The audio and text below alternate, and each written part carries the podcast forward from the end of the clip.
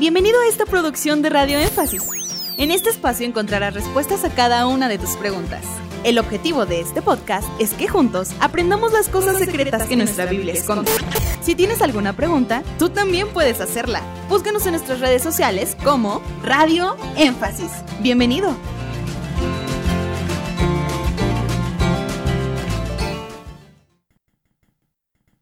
¿Hay alguna diferencia entre el reino de los cielos y el reino de Dios? Aunque reino de los cielos y reino de Dios en algunos pasajes se usa de forma indistintiva, creo que hay pasajes donde hay una revelación muy clara de que no son lo mismo. Por ejemplo, en Lucas 17 me viene aquella ocasión cuando el Señor Jesucristo les advierte del reino de Dios. De hecho, no sé si el subtítulo algo así mencione, advertencia, pero es el Señor quien pronuncia palabras como estas. Cuando el reino de Dios venga, no dirán, helo aquí o helo allá, porque el reino de Dios está entre vosotros. Entonces es cuando dice, cuando el reino de Dios venga, no vendrá con advertencia. No vendrá con advertencia, exactamente.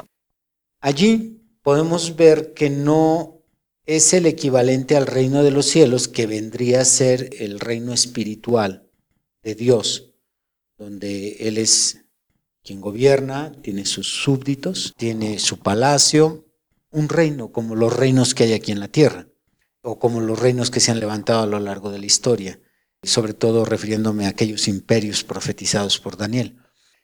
Cuando el reino de Dios es pronunciado ahí y tú comienzas a analizar en qué contexto está el Señor Jesús usando la expresión el reino de Dios, te das cuenta que se refiere al Espíritu Santo.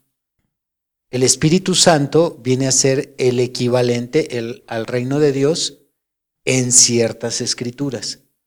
En ciertas. Es bien importante que se haga esta aclaración porque si se generaliza en todas las escrituras, pues no van a encajar muchas explicaciones al momento de interpretar el reino de Dios como el Espíritu Santo. Pero cuando vemos en algunas de ellas, como acabo de citar Lucas 17, ahí menciona el Señor Jesús que el reino de Dios está entre vosotros. Está, no estará. Y al decir está, pues salirnos a aquella época nos damos cuenta que si volteamos a todos lados, el reino que existía en ese tiempo era el reino romano eran los romanos quienes tenían el control de la humanidad en aquel tiempo, no el reino de Dios. Por lo tanto, Jesús no se estaba refiriendo al reino de Dios como el equivalente al reino de los cielos, sino hay más bien al Espíritu Santo. Hay otra escritura que nos puede ayudar a confirmar que el reino de Dios es el equivalente al Espíritu Santo y es eh, Mateo 6, cuando Jesús dice, buscad primeramente el reino de Dios y su justicia. Así es. Buscar el reino de Dios. Ahí tampoco podría, tratando de darle una explicación a esa búsqueda, ser el equivalente a un reino, porque sabemos que ese reino pues se encuentra ahí arriba. Un día descenderá aquí a la tierra, que es lo que pedía Jesús en su oración. Vénganos tu reino y hágase tu voluntad aquí en la tierra como en el cielo. Y ahí en esa parte se refería ahora sí al reino eh, el gobierno que Él tiene. Exactamente. No al Espíritu Santo. Correcto, cuando dice, vénganos tu reino, junto con y hágase tu voluntad, es porque en aquel reino, siendo Él el que tiene el control total, el dominio total de aquel reino, pues es lo que se hace allá, su voluntad. Aquí en la tierra se hace la voluntad del hombre y la voluntad del diablo. Pero Jesús está pidiendo que se apresure aquel reino milenial, aquel reino mesiánico que un día se asentará aquí.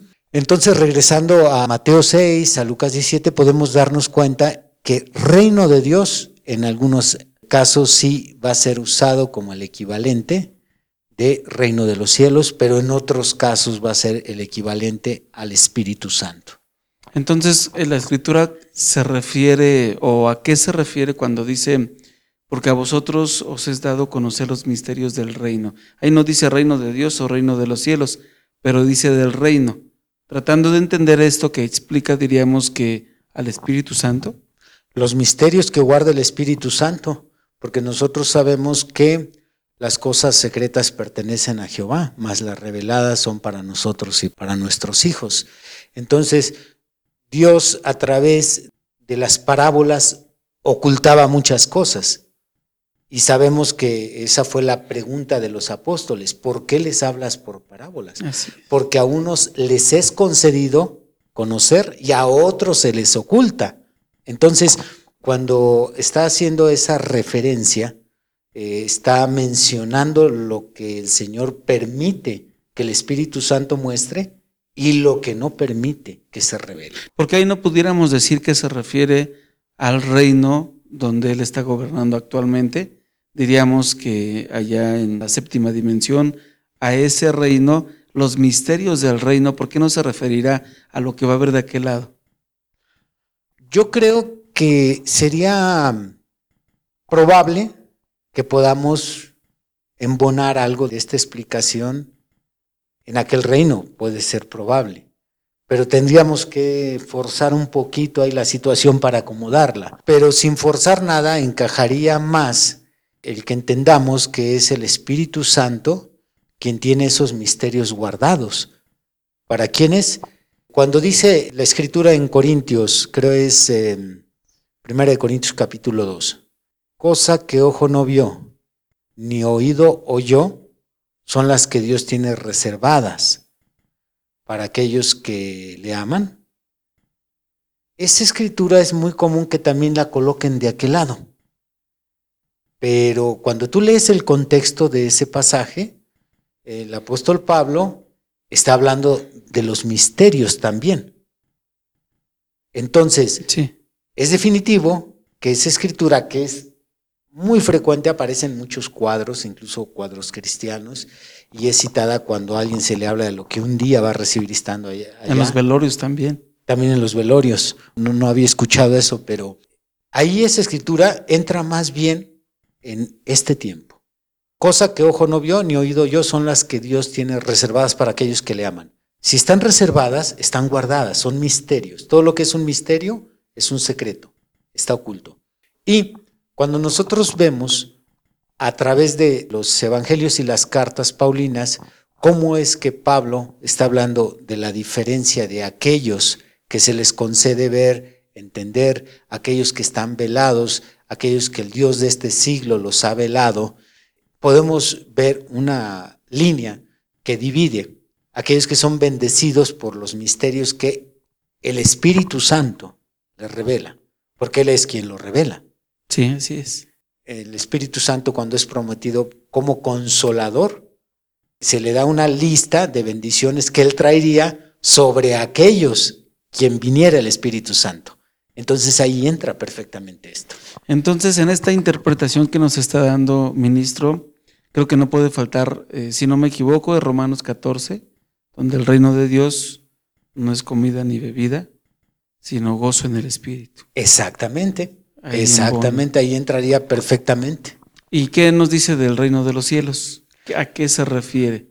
Bueno, el reino de los cielos se refiere a aquel reino que podría ser constituido por dos periodos de gobierno. Uno, aquel periodo de gobierno que se conoce como el gobierno mesiánico, profetizado en Isaías 11, se menciona ahí eh, algunas características de ese reino, cómo será.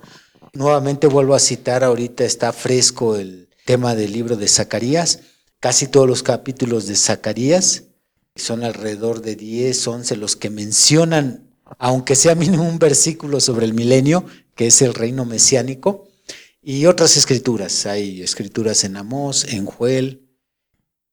Eso sería un periodo del reino de Dios. Pero existe lo que es el reino que se establece cuando desciende la nueva Jerusalén aquí a la tierra. Apocalipsis 21. Se nos menciona cómo aquella gran ciudad, Juan la vio, desciende como una esposa ataviada para su marido y en aquel tiempo también habrá un gobierno. Perdón, ministro, estoy entendiendo, mencionaba que es una parte al que se le puede llamar reino de los cielos que sería aquel verso que dice reinarán con él mil años, es el reino mesiánico. y ahorita está pasando a otra parte donde también se le determina como el reino de los cielos. Exactamente, por eso mencionaba yo que eran dos periodos.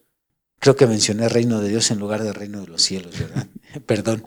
Exactamente, esos serían los dos periodos del reino de los cielos. El gobierno mesiánico y el gobierno cuando la nueva Jerusalén se asienta aquí en la tierra.